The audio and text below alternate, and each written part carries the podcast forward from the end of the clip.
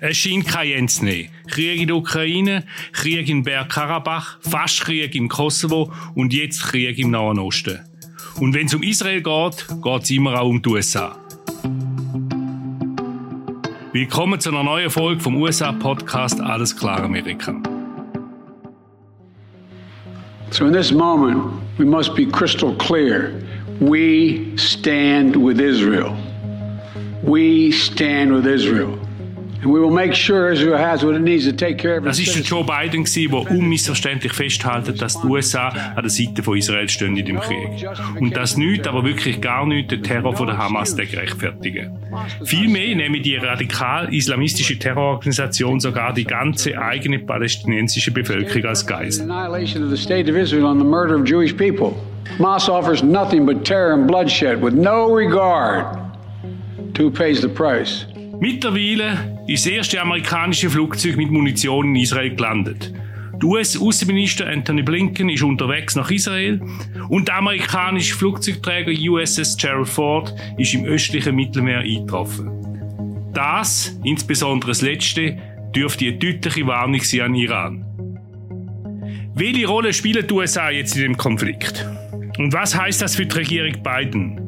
Darüber unterhalte ich mich mit dem Martin Kilian, unserem langjährigen USA-Korrespondent. Er ist in Charlottesville, Virginia. Mein Name ist Christoph Münger und ich leite das Ressort international vom Tagesanzeiger respektive der Media in Zürich. Guten Tag, Martin. Guten Tag, Christoph. Das sind in der Tat bewegte Zeiten und ich kann mir nur vorstellen, wie viel Arbeit du in deinem hervorragenden Auslandsteil hast. Danke für das implizite Kompliment. Ja, es, äh, wir werden natürlich einmal mehr überrumpelt von den Ereignissen, weil mit dem haben wir genauso wenig gerechnet, wie natürlich auch die israelische oder sogar amerikanische Geheimdienst. Martin, du hast die Rede von Präsident Biden zum Hamas-Angriff auf Israel verfolgt. Was sind deine Eindrücke von der Rede? Er war unheimlich entschlossen, Christoph. Also er kam knallhart rüber. Die Ansprache hat Kante gehabt. Und es ist natürlich auch, was mich überrascht hat, ist, dass er nicht nur die volle Unterstützung für Israel zugesichert hat, sondern auch die wirklich ganz klare Warnung an andere, sich ja nicht einzumischen, tun. Ich wissen ganz genau, wenn er damit gemeint hat, den Iran zuvorderst. Und äh, die Rede wird ihre Wirkung nicht verfehlt haben. Ich war nicht sonderlich überrascht, dass er die Israelis unter dem Eindruck der Gräueltaten, die wir ja alle gesehen haben, die Videos, die schrecklichen haben wir ja alle gesehen, dass er die Israelis nicht zur Zurückhaltung im Gazastreifen gemahnt hat. Ich nehme an, dass das hinter verschlossenen Türen gemacht wird von Anthony Blinken, der ja in Israel eingetroffen ist. Aber wie gesagt, die Rede war knallhart. Eigentlich für seine Verhältnisse hat sie sehr, sehr viel Kante gezeigt. Biden hat, wie du gesagt hast, den Iran nicht namentlich erwähnt, aber die Warnung ist natürlich klar Richtung Teheran gerichtet gewesen. Wir lassen noch mal kurz rein. To strengthen our deterrence, the Department of Defense has moved the USS Gerald R. Ford Carrier Strike Group to the Eastern Mediterranean and bolstered our fighter aircraft presence. And we stand ready to move in additional assets as needed. Let me say again to any country any organization, anyone thinking of taking advantage of this situation, I have one word don't. Don't. Also das Signal mit dem Flugzeugträger ist natürlich wirklich eine ziemlich deutliche Message an die Hisbollah. Er redet ja von Organisationen, die schiitische Miliz im Libanon, wo ebenfalls äh, vom Iran unterstützt wird, wie auch an Iran selber. Wie würde denn die USA reagieren, Martin, wenn jetzt Hisbollah, äh, wo ja unterstützt wird, wie Hamas von Teheran, auch noch angreifen ja, Christoph, das ist wirklich schwer zu sagen. Also ich kann mir nicht vorstellen, dass es eine direkte Einmischung der Vereinigten Staaten geben wird, nicht unter dieser Regierung. Ich könnte mir im äußersten Notfall vorstellen, dass man zu Luftschlägen greift, dass in der Region befindliche Kampfflugzeuge eingesetzt werden. Aber bis dahin ist es noch ein weiter Weg. Und äh, es ist natürlich klar, dass die beiden Administration unter gehörigem innenpolitischen Druck steht, äh, auf gar keinen Fall Israel weiteren Schaden zufügen zu lassen. Aber trotzdem, Christoph, wir sind knapp vor einem Wahljahr. Ein direktes Eingreifen in einem Krieg im Nahen Osten für diesen Präsidenten wäre eine Katastrophe. Das muss man schon sagen.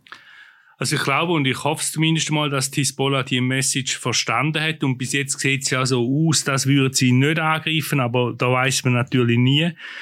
Was der beiden betrifft, eigentlich ist er ja bereits zum Krieg in der Ukraine ziemlich absorbiert gewesen. Jetzt ist das noch gekommen. Was heißt das, Martin? Ja, das ist eine Krise, die zum denkbar ungünstigen Zeitpunkt für die Administration kommt. Die weltpolitischen Krisen, du hast ja schon angesprochen, Christoph, die häufen sich einfach. Jetzt haben wir also Ukraine, wir haben nun das. Und dieser Konflikt im Nahen Osten, der nun voll in Brand ist, kommt für die Administration zu einem denkbar ungünstigen Zeitpunkt, wie gesagt. Weil das große Projekt, das Biden eigentlich vorhatte, das große diplomatische Projekt, war die Aussöhnung zwischen Riyadh und Tel Aviv, zwischen Saudi-Arabien und Israel. Das sollte mit aller Kraft vorangetrieben werden und fing ja schon an, diese Aussöhnung mit äh, Donald Trumps Abraham-Akkorden mit den Emiratis und Katar und Israel und Marokko. Nun sollte also die Krönung eine Annäherung Riyads an Tel Aviv sein. Aber das ist nun vielleicht in weite Ferne gerückt. Man hat ja in Riyadh ganz klar gestern Solidarität bekundet mit äh, der Hamas, mit den Palästinensern, vielleicht nicht mit der Hamas, ich muss vorsichtig sein, mit den Palästinensern.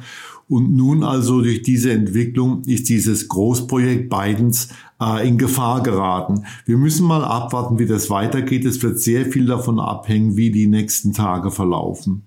Ja, vielleicht ist ja genau das Ziel von diesen Angriff, äh, dass eben die Abkommen torpediert werden. Äh, auch wenn der religiöse Führer vom Iran, der Ayatollah Ali Khamenei, das natürlich heftig bestreitet. Gleichzeitig hat aber natürlich einmal mehr die israelische Regierung als Krebsgeschwür bezeichnet. Und der Iran ist, das wissen wir, der größte Unterstützer von der Hamas. Besteht denn sogar Gefahr von einem Krieg zwischen dem Iran und den USA? Also wir haben den Flugzeugträger ja äh, jetzt Ort. Ja, man braucht natürlich einen Flugzeugträger nicht, um die Hamas abzustrecken, das stimmt schon. Auf der anderen Seite kann ich mir nicht vorstellen, dass es im gegenwärtigen Zeitpunkt zu einer direkten Konfrontation zwischen Washington und Teheran kommt. Es ist richtig, aus amerikanischer Sicht ist Iran die graue Eminenz im Hintergrund.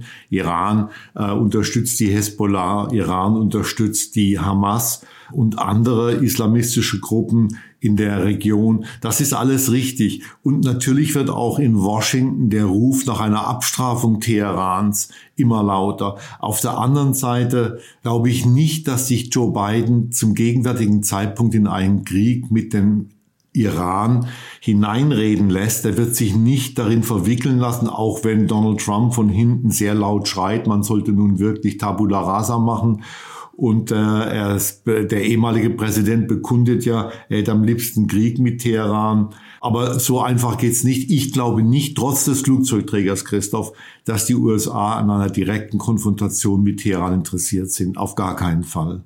Wie immer Fällen hat die Eskalation im Nahen Osten bereits die amerikanische Innenpolitik erreicht. Die Republikaner werfen den beiden vor, beim Geiseldeal im kürzlichen mit Teheran wahnsinnig viel Geld zahlt zu haben. Worum geht's da genau?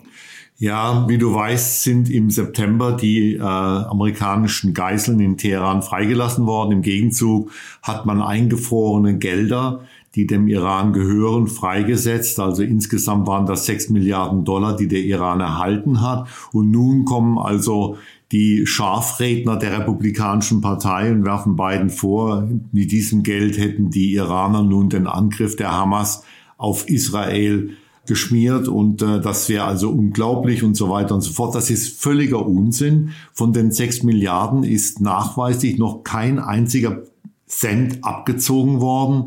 Und das wird aber diese Vorwürfe nicht zum Verstummen bringen, weil die Republikaner einfach sagen, ja, ist ja völlig egal, äh, auch wenn ihr uns sagt, also auch wenn die beiden Administration sagt, das Geld dürfe nur für Medikamente und Lebensmittel im Iran eingesetzt werden, da würden dann doch irgendwann andere Gelder dafür freigesetzt werden. Mit diesen Geldern könne man also von Teheran aus die Hamas und die Hezbollah unterstützen und so weiter und so weiter.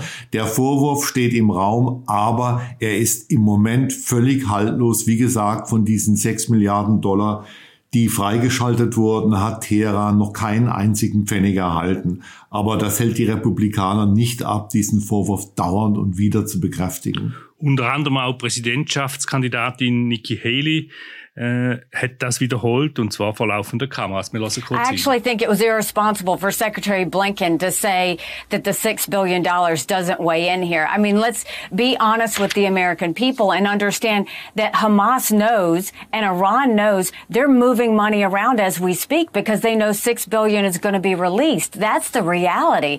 When I was at the United Nations, you saw that when those planes full of cash sent by Obama to Iran, I went to the International Atomic Energy Agency. I met with them. What happened was those funds were sent to Hezbollah in Lebanon. They were sent to Hamas in Gaza. They were sent to the Houthis in Yemen. They go and spread terrorism every time they get a dollar. It doesn't go to the Iranian people. It does go to terrorist attacks. And Secretary Blinken's just wrong to imply that this money is not being moved around as we speak and, and yet, to Ambassador, hurt those that love freedom. And yet, Ambassador, there's just no proof of that yet. This is just the hours after that immediate attack. Martin, was sagst du dazu? Ja, das ist natürlich der Vorwurf und die äh, Interviewerin von Nikki Haley hat in der Tat völlig recht. Es gibt keinen Nachweis, was ich eben ja schon sagte, dass dieses Geld tatsächlich nun schon den Iranern zur Verfügung steht. Äh, Nikki Haley hat in einer Sache wahrscheinlich recht dass es so ist, wenn diese Gelder auch bei Obama und jetzt vielleicht bei Biden dann irgendwann in Teheran eintreffen, dass sie natürlich andere Ressourcen freisetzen, mit denen der Iran seine furchtbare Außenpolitik verfolgt, die ja, ich sage nun mal furchtbar, die ist furchtbar, ja, ob das der Jemen ist, ob das Gaza ist, ob das der Libanon ist, ob das Syrien ist ob das die Unterstützung Moskaus im Ukraine-Krieg ist. Das Regime in Teheran ist wirklich unglaublich. Aber äh, der Vorwurf von Haley stimmt so nicht, wie gesagt. Also dieses Geld äh, ist noch nicht in Teheran angekommen und äh, wird es wohl auch in absehbarer Zeit nicht. Das wird dauern, bis die Iraner Zugriff auf diese Milliarden haben werden. Völliger Unsinn. Auf jeden Fall wissen wir ja, dass die Attacke von der Hamas mindestens eins bis zwei Jahre Vorbereitung gebraucht hat. Aber auf der anderen Seite ist wahrscheinlich schon klar, dass die Billionen aus dem Atomdeal von 2015 nicht unbedingt den verarmten Iranerinnen und Iranern zu gut gekommen sind. Aber wie sieht das jetzt aus in der amerikanischen Innenpolitik, was die Krise betrifft? Ja, Christoph, das ist eigentlich so vorhersehbar, sind immer wieder dieselben Zyklen, die sich da abspielen. Äh, diesmal natürlich besonders schlimm, weil die Bilder aus Israel so furchtbar sind. Aber wir haben das alle schon mehrmals hier erlebt, ja. An den Unis gibt es nun also auch pro-palästinensische Demonstrationen, in Harvard zum Beispiel. Es gab eine Demonstration von äh, Democratic Socialists, die innerhalb der Demokratischen Partei angesiedelt sind in New York. Und äh, das ist dann auf große Empörung gestoßen. Jede Regung, die pro-palästinensisch ist, stößt natürlich im gegenwärtigen Meinungsklima auf sehr viel Widerstand. Was viel schlimmer als das ist, ist das Chaos in Washington, das sich nun im Anschluss auf den Hamas-Angriff auf Israel wieder offenbart. Es gibt ja keinen Speaker. Der Speaker wird jetzt gewählt. Es gab keinen in den letzten Tagen. Das heißt, das Gesetzesvorhaben im Kongress unheimlich schwierig durchzubringen sind. Es ist völlig unklar, welche Befugnisse der Speaker, der Sprecher pro tempore, der Ersatzsprecher der Republikaner nach dem Abschuss von Kevin McCarthy, äh, welche Befugnisse der hat. Es ist völlig unklar, ob man nun äh, Waffen und Munition unter welchen Umständen an Israel liefern kann, weil eben der Kongress in einem solchen Chaos verharrt. Das ist alles sehr illuminating, wie man im Englischen sagt. Es wirft ein gutes Schlaglicht auf die Verhältnisse in Washington, dass selbst in dieser Megakrise äh, oder diesen Megakrisen, ja, hier äh, eigentlich nichts mehr klappt im Kongress, weil die Republikanische Partei ein Sauhaufen geworden ist im Repräsentantenhaus Haus, der sich auf nichts mehr einigen kann und äh, der nun erstmal wieder drangehen muss, einen neuen Speaker, einen neuen Sprecher des Repräsentantenhauses zu wählen. Das sagt auch der Michael McCall. Er ist Republikaner und Vorsitzender vom Außenpolitischen Ausschuss im Repräsentantenhaus. Well, it's not ideal. Uh, it wasn't my idea to oust uh, the speaker. I thought it was dangerous. You know, I, I look at the world and, and all the threats that are out there, and what kind of message are we sending to our adversaries when we can't govern, when we're dysfunctional, when we don't even have a Speaker of the House. I mean, how does Chairman Xi in China look at that? der Michael McCall sagt da, dass er also nicht dafür sei, den Speaker, den Vorsitzenden vom Repräsentantenhaus abzusetzen und dass das wirklich sehr peinlich sei, insbesondere gegenüber China, gegenüber dem Xi Jinping, nämlich der Führer von China werde mit seiner These bestärkt, wo sagt, dass Demokratie nicht funktioniere. We have to get a speaker elected uh, this week. Uh, so we can get things on the floor like replenishing the Iron Dome. Um, get a resolution that Chairman or Ranking Member Meeks and I have been working on, bipartisan resolution condemning Hamas for what they have done to Israel. We want to get that on the floor by unanimous consent, uh, whether or not we have a speaker in place, because I think we cannot wait. We have yeah. to get that message out uh, as soon as possible. Martin, wie kann man denn das Problem lösen in Washington? also man müsste es auf zwei Ebenen lösen. Eine Ebene wäre, dass die Republikanische Partei mal endlich zu sich selber findet und dass sie auch konstruktiv mitarbeitet an Lösungen in verschiedenen Gebieten und dass man mit dieser Partei wieder etwas anfangen kann. Im Repräsentantenhaus ganz besonders, ja.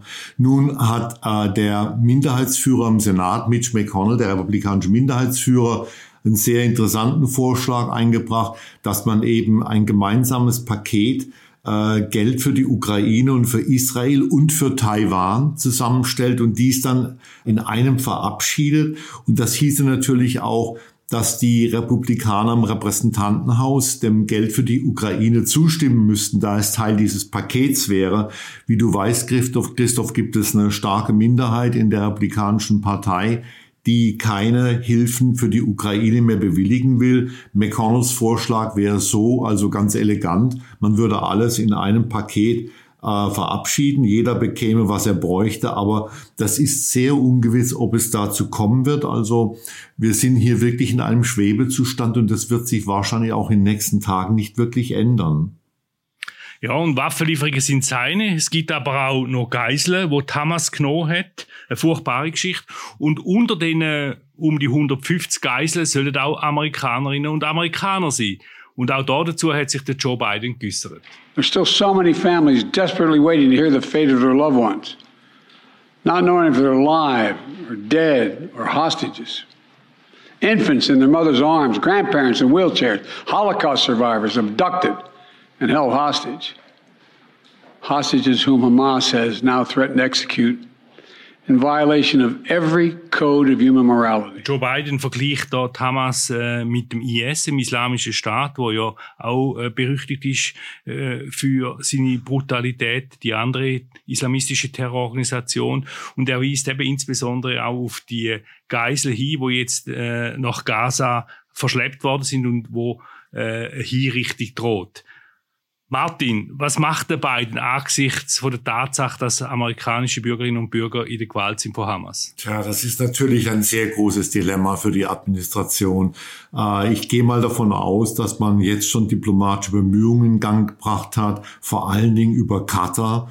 Äh, wir wissen, dass die Kataris eine sehr konstruktive Rolle hier spielen, dass sie im Gespräch sind mit den Hamas-Führern und mit den Amerikanern natürlich und dass sie wahrscheinlich eine große Rolle bei der Befreiung, hoffentlichen Befreiung dieser Geiseln spielen könnten. Es gibt auch Berichte, die ich nicht bestätigen kann, aber es gibt Berichte, wonach amerikanische Sonderkräfte, also Navy SEALs wahrscheinlich Army Rangers im äh, Nahen Osten eingetroffen sind, die eine Geiselbefreiung vielleicht die bei einer Geiselbefreiung mitwirken könnten. Aber das ist sehr, sehr schwierig, ja. Man kann nur hoffen und beten, dass es diesen Menschen einigermaßen gut geht im Gewahrsam der Hamas. Wie das ausgeht, Christoph, ich habe keine Ahnung, wirklich keine Ahnung. Und du natürlich auch nicht. Niemand hat das. Ja, und und für Optimismus besteht, glaube ich, eigentlich im Moment kein Anlass. Dazu kommt, dass ja das Verhältnis zwischen dem israelischen Premier und dem US-Präsident Biden nicht das allerbeste ist.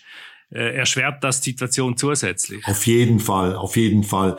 Die Justizreform von Netanyahu und seine schreckliche Regierung mit den äh, äh, erzkonservativen und rechtsradikalen, man muss schon sagen rechtsradikalen Hardlinern, die er in die Regierung genommen hat. Das ist natürlich nichts, was Joe Biden gefallen hat, ja. Und es ist auch klar, dass es Israel, wir wissen, dass er alle tief gespalten hat. Wir haben ja gesehen, dass es nicht mal zu einem Treffen zwischen Netanyahu und Biden in Washington bisher gekommen ist. Man hat sich nur in New York getroffen. Und nun ist die Frage, wie dieses Verhältnis durch dieses Ereignis, also diesen Angriff der Hamas auf Israel verändert wird, ob es sich verbessert. Wir wissen, dass Biden andauernd mit äh, Telefoniert hat. Es kann natürlich sein, dass unter dem Druck der Ereignisse dieses sehr angespannte Verhältnis besser wird. Aber sicher ist das nicht, überhaupt nicht. Wie wird sich denn der Krieg aufs Verhältnis zwischen den USA und Israel auswirken? Naja, also das hängt davon ab, wie es nun weitergeht. Es gibt ein Szenario, demzufolge die Israelis mit solcher Wucht Gaza angreifen und sogar einmarschieren in Gaza, dass es so viele Opfer gibt unter den Palästinensern und Gaza quasi dem Erdboden gleichgemacht wird, dass die Sympathiewelle die bisher Israel gegolten hat, dann umschlägt und zu einer Sympathiewelle für die Palästinenser in Gaza wird. Ich denke schon, dass zu irgendeinem Zeitpunkt die beiden Administration die Israelis mahnen wird, den Bogen nicht zu überspannen in Gaza.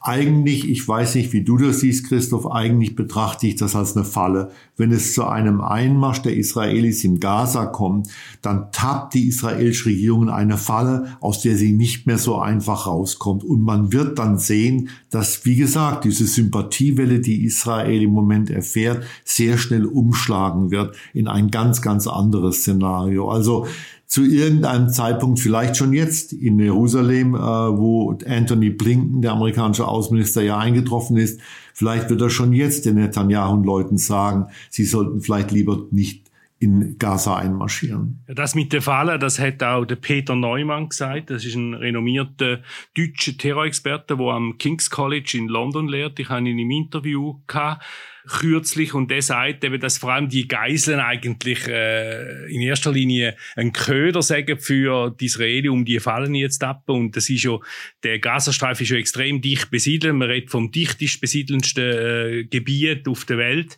und äh, das ist ein Häuserkampf, der dort droht und wenn wir wissen aus, aus anderen Kriegen, aus dem Zweiten Weltkrieg, der Häuserkampf ist ein Gleichmacher, oder? Also da kann man dann nicht mehr mit hochtechnologisierten Waffen operieren oder mindestens weniger gut. Klar Klar haben die Israeli ihre Mittel, auch Unterstützung äh, von den USA, aber das ist gefährlich und äh, der Neumann hat gesagt, so ein Krieg könnte den äh, oder so ein Kampf im Gazastreifen, besser gesagt, könnte ganz, ganz schreckliche Bilder produzieren, wo sich dann propagandistisch auch ausschlachten lassen von der Hamas.